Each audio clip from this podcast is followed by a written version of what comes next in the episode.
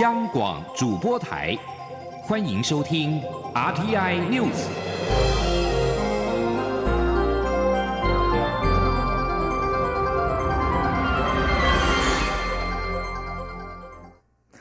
各位好，我是张旭华，欢迎收听这节央广主播台提供给您的 RTI News。首先来关心的是，香港今天举行第六届区议会选举，截至下午的四点半，累计投票人数已经达到两百一十五万四千七百八十五人，累计投票率百分之五十二点一四，比上届同时段高出二十四点七七个百分点。香港这次选举将有四百一十三万名合资格选民参与投票，有一千零九十名候选人角逐四百五十二个民选议席。今天的投票时间会从早上的七点半到晚上的十点半。这届香港区议会选举在反送中运动尚未落幕的气氛之下登场，许多投票站一早就涌现人潮。有多位选民表示，希望用选票来表达民意，但对于政府是否会正视，则多半持悲观态度。今天也是警方围堵理工大学第八天，估计还有好几十名的示威者仍在死守校园，不愿投降。示威者也张贴标语，控诉警方剥夺他们的投票权。示威者表示很想出去投票，但外围是重重警力，而港警现在每天透过新政喊话，试图说服示威者投降。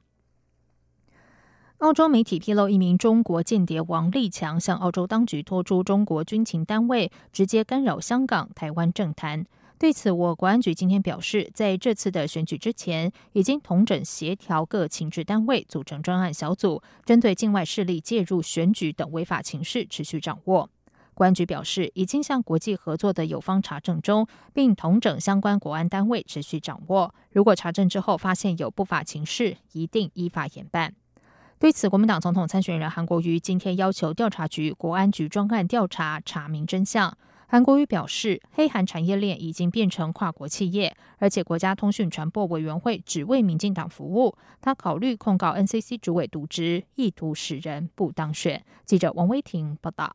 自称中国间谍的王立强接受澳洲媒体采访时爆料，中国按住国民党总统参选人韩国瑜，希望拉下蔡英文总统。不过，上海公安局发布通报指出，王立强目前无业，且涉案在逃。共谍案发展峰回路转，疑云重重。韩国瑜二十四号受访时表示，还有四十多天就要投票，这时候冒出共谍案，他要求调查局、国安局立刻专案调查。如果没有证据还放假消息，那么调查局长、国安局长应该下台。韩国瑜说：“怎么又突然还有四十多天投票，突然冒出一只阿猫或者阿狗，抛出一下国际大新闻？这是第一个。”公安局调查局应该迅速立案，要向全两千三百万全国人民保证，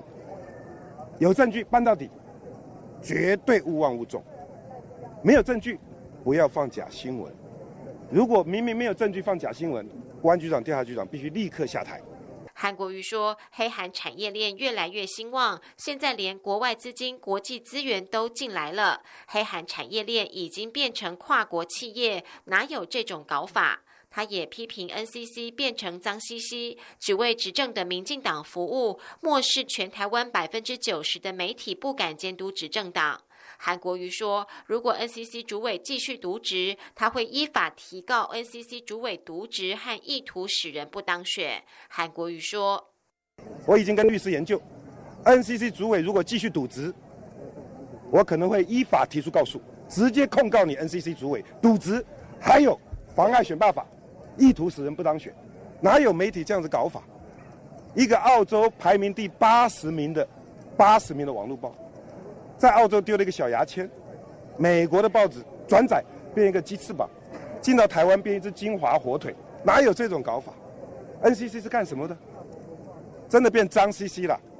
蔡英文总统今天受访时表示，共谍案国安单位都有所掌握，也透过相关管道进行查证调查。韩国瑜回应：“什么叫做他掌握了？要求蔡总统站出来把话讲清楚，立案调查，谁有罪就立刻移送检调，不要有一分钟的拖延，这才是负责任的总统，而不是在背后放话。”韩国瑜今天下午到嘉义市参加萌宠音乐嘉年华活动，和嘉义市长黄敏惠、国民党立委参选人傅大伟一起和毛小孩同乐。超人气的柴选黑米鲁也一同现身。韩国瑜签名的 T 恤竞标喊出新台币十万元，义卖所得将用于照顾流浪动物。中央广播电台记者王威婷采访报道。而红海集团创办人郭台铭今天表示，共谍案涉及国安和法律问题，政府应该调查到底，因为相关指控是影响台湾选民投票的重要指标。至于要选择哪一位总统参选人，郭台铭也呼吁民众要慎重考虑。蔡英文总统连任台中竞选总部今天成立，他在成立大会上呼吁台中选民团结支持，因为二零二零年台湾要赢，台中要先赢。蔡总统同时希望选民投民民进党提名或支持的立委参选人，力挺台中市的立委八仙过海，全雷打，让民进党在国会席次再次过半，这样台湾就会过关。记者王兆坤报道。蔡英文总统在台中竞选总部成立大会上表示，去年十一月二十四号对他个人、民进党以及台中人来说是个难忘的日子。那一次地方选举的失败。最令人意外的就是台中败下阵来，但过去一年来认真反省检讨，让施政更有感。因为各位的声音，我们都听进去了。蔡总统呼吁台中选民再次投票支持，因为选战决战中台湾，台中一定要先赢，而台中先赢，台湾一定赢。他说：“今年的十一月二十四号，我们相聚在台中，我们彼此约定。”团结在一起，就从今天开始，我们全力冲刺。二零二零，台湾要赢，台中先赢。民进党在台中市八个区域立委选区都有提名或支持的参选人，蔡总统也希望选民全力支持，让八仙过海，台中全雷打，国会过半，台湾就过关。蔡总统除再次说明育儿、长照以及改善投资环境等政策外，也再度强调中国介入选举的问题。由于中国企图借选的力道只会更大，呼吁大家跟他一起捍卫民主，抵抗中国势力介入。你们的一票就是民主的一票，就是自由的一票，就是确保国家安全的一票，就是守住改革的一票。中央广播电台记者王兆坤采访报道。亲民党副总统参选人余香发言人余美人今天前往新北市板桥慈惠宫参拜。余美人在参拜之后受访表示，亲民党总统参选人宋楚瑜正忙着处理内阁名单，希望能够在选前尽快提出，让外界知道未来不是宋楚瑜一个人当总统，而是一个团队在当总统。在体育消息方面，世界排名十二的王麒麟和李阳在二零一九光州南韩羽球大师赛男双决赛当中一路过关，挺进男双压轴决赛，最终以二十一比十九、二十比二十二、二十一比十九击败里约奥运男双银牌得主马来西亚的组合吴卫生和陈卫强，拿下合拍之后本季的第四冠。二零一九光州南韩羽球大师赛是世界巡回赛超级三百系列的比赛。王麒麟和李阳今天面对世界排名十三的马来西亚双卫组合吴卫生、陈卫强，两组人马实力在伯仲之间。开赛之后，双方一路紧咬，双方先扳成了一比一平。第三局最后是靠着王麒麟的重杀以及李阳在往前抢攻得手，两人历经五十九分钟三局大战，最终夺冠。另外，在撞球方面，年仅十七岁的小辣椒吕逸轩在塞浦路斯举行的二零一九世界青少年撞球锦标赛中，以九比五撞翻日本女将奥田铃声，勇夺冠军。这也是继去年学姐陈嘉桦之后，连两年由台湾包办青少女世界冠军。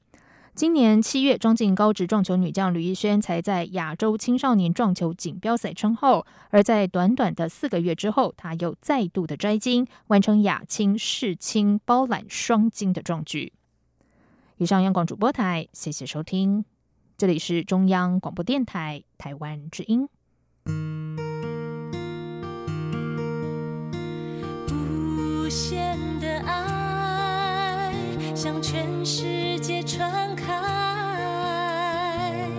永恒的关怀，来自台